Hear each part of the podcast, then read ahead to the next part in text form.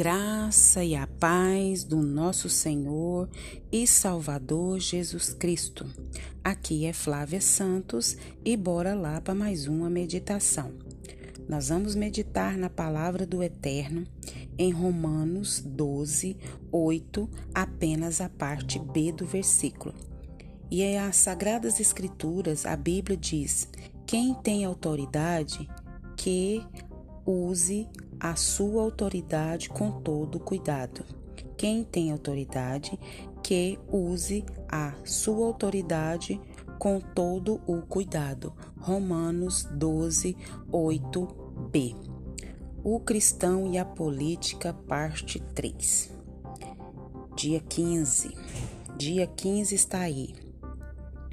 O dia de nós elegermos é, prefeitos e vereadores em toda a nação brasileira. E ao escolhermos é, os nossos vereadores e prefeitos, é, o povo está ali, li, o povo está lhe conferindo duas importantíssimas tarefas: de criar ou mudar leis das cidades e, e a de fiscalizar as ações do Poder Executivo, ou seja, o trabalho de prefeitos, vereadores e as suas equipes. E nós precisamos entender que quando nós elegemos os nossos vereadores, prefeitos e quem quer que a gente eleja, é uma espécie de cheque em branco que os eleitores entregam aos parlamentares. Durante os quatro anos, ou oito no caso dos senadores, que se seguem a eleição, eles terão as prerrogativas de elaborar, modificar ou vedar a legislação. Desde a mais simples proibição de fumar no ônibus municipal até um artigo da própria Carta Magna à Constituição Federal. Então, nós temos é, uma responsabilidade muito grande agora no dia 15. Nós temos que prestar bastante atenção, pedir a misericórdia de Deus, pedir o Espírito Santo de Deus que conduza não só os cristãos, mas toda a nação brasileira a escolher com sabedoria os seus vereadores e prefeitos. Trata-se de um poder expressivo e por isso precisa ser exercido com muita inteligência e com muita sabedoria, porque eles vão estar lá nos representando. Eles estão lá em nome do povo, representando esse povo. Quem tem autoridade, que a use a sua autoridade com todo cuidado. Nós já lemos aqui em Romanos 12, a 8, a parte B é, é grande o risco de encantar-se com esse poder, de exercê-lo em benefício próprio, que é o que a gente mais vê. Não são poucos casos de parlamentares que aceitam suborno e favores para vetar leis que prejudicam grandes grupos financeiros, empresariais ou políticos, ou até ou aprovar outras que possam lhes trazer vantagens pessoais e isso em detrimento de interesse da população local ou da sua própria nação. O resultado, meu povo, é sempre catastrófico, não apenas para o país, mas para a própria classe política, cuja credibilidade fica comprometida. Já está na Bíblia, em Provérbios 29, 16. Quando os maus estão no poder, o crime aumenta, mas as pessoas honestas viverão o suficiente para ver a queda dos maus. Isso está lá em Provérbios 29, 16. E nós sabemos que o autor de Eclesiastes lembra de, de um tempo em que alguns tinham poder e outros sofriam, sofriam dominados por ele. Está lá no 8, 9. Então, para eleger os vereadores, é, prefeitos, é preciso é, convencer o maior número possível de eleitores. Aí vocês sabem, tem as campanhas, os candidatos, candidatos sobem nos palanques, ocupam espaço nos veículos de comunicação para fazer promessas, alguns virtualmente, mas que provocam um forte impacto na população. Mas agora, nesses últimos tempos que estamos vivendo de pandemia, é, diminuiu muito isso, né? Essa, esse burburinho todo em volta das eleições. Muitos não se importam com assumir compromissos absurdos ou com o fato de estarem iludindo seu eleitorado, desde que garanta o seu voto. É um absurdo isso aí pessoas vendendo voto, é, interesse. Às vezes a gente critica tanto os políticos, a gente vai no mesmo caminho. Vou votar em fulano porque é meu chegado, é meu parça, vai vai abrir uma porta de emprego para mim. Somos tão corruptos quanto os, os políticos que estão lá, ó. Então, nós devemos prestar muita atenção. Nós temos que pensar a curto, a médio e a longo prazo.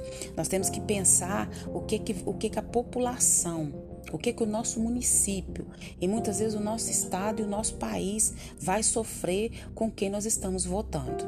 Presta bastante atenção em quem que você vai votar nessas eleições. Então, é, diante de Deus, porém a palavra empenhada tem grande valor e todos prestarão conta. Então a palavra de Deus diz isso lá em Números 32, 24: cumpram o que prometem. Então nós temos que ter muita consciência do que, que a nossa palavra aqui nesse mundo não está tendo muito valor, não. Mas para Deus tem sim, e está na palavra de Deus. A palavra do servo de Deus, dos filhos de Deus, é sim, sim, não, não. Então, é, no que se refere aos que ocupam as casas é, legislativas, sejam municipais, estaduais, federais, a nossa oração deve seguir dois movimentos. No primeiro, é, anterior às eleições, devemos o quê? Pedir ao Senhor sabedoria, sensibilidade e inteligência para que, diante de tantos candidatos, nós possamos, é, nós saibamos escolher aqueles que apresentam as propostas mais coerentes e demonstram um compromisso genuíno com a ética. Não é preciso clamar por sinais sobrenaturais. o discernimento é um dom divino. E o segundo movimento acontece depois do resultado das urnas. É o nosso dever interceder pelos parlamentares eleitos, rogando a Deus que os capacite a cumprir seu mandato com honra e integridade. Sempre que puder, ajude os necessitados. Provérbios 3, 27.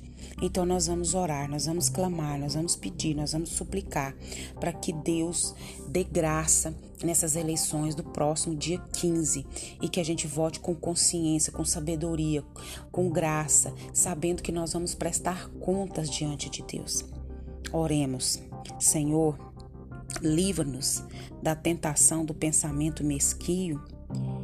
Livra-nos, Senhor amado, de pensamentos egoístas.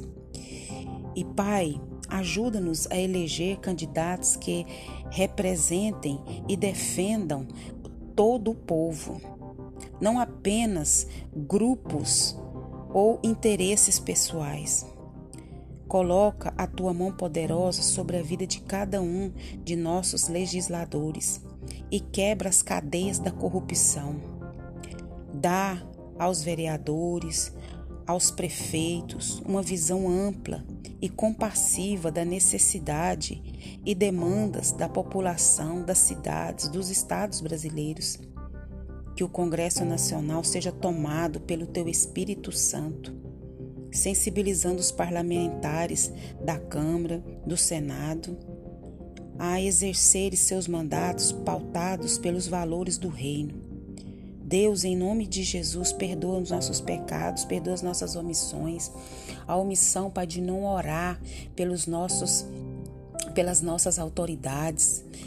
No caso, nós estamos falando dos políticos, mas de todas as autoridades que estão sobre nós. Deus tem misericórdia, abre a nossa visão, abre o nosso entendimento. Perdoa, Pai, as nossas fraquezas, os nossos pecados, as nossas falhas, nossas transgressões, tudo que há em nós que não te agrada, que o Senhor nos perdoe, que o Senhor nos purifique, que o Senhor nos santifique e que o Senhor nos ensine a tomar cada decisão, Pai amado, guiados pelo teu Espírito.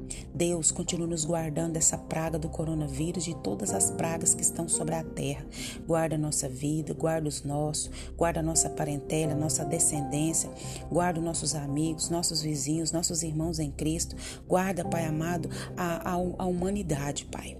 Nós clamamos a Ti nessa hora e já agradecemos. No nome de Jesus. Um abraço e até a próxima. querendo um bom Deus. Fui!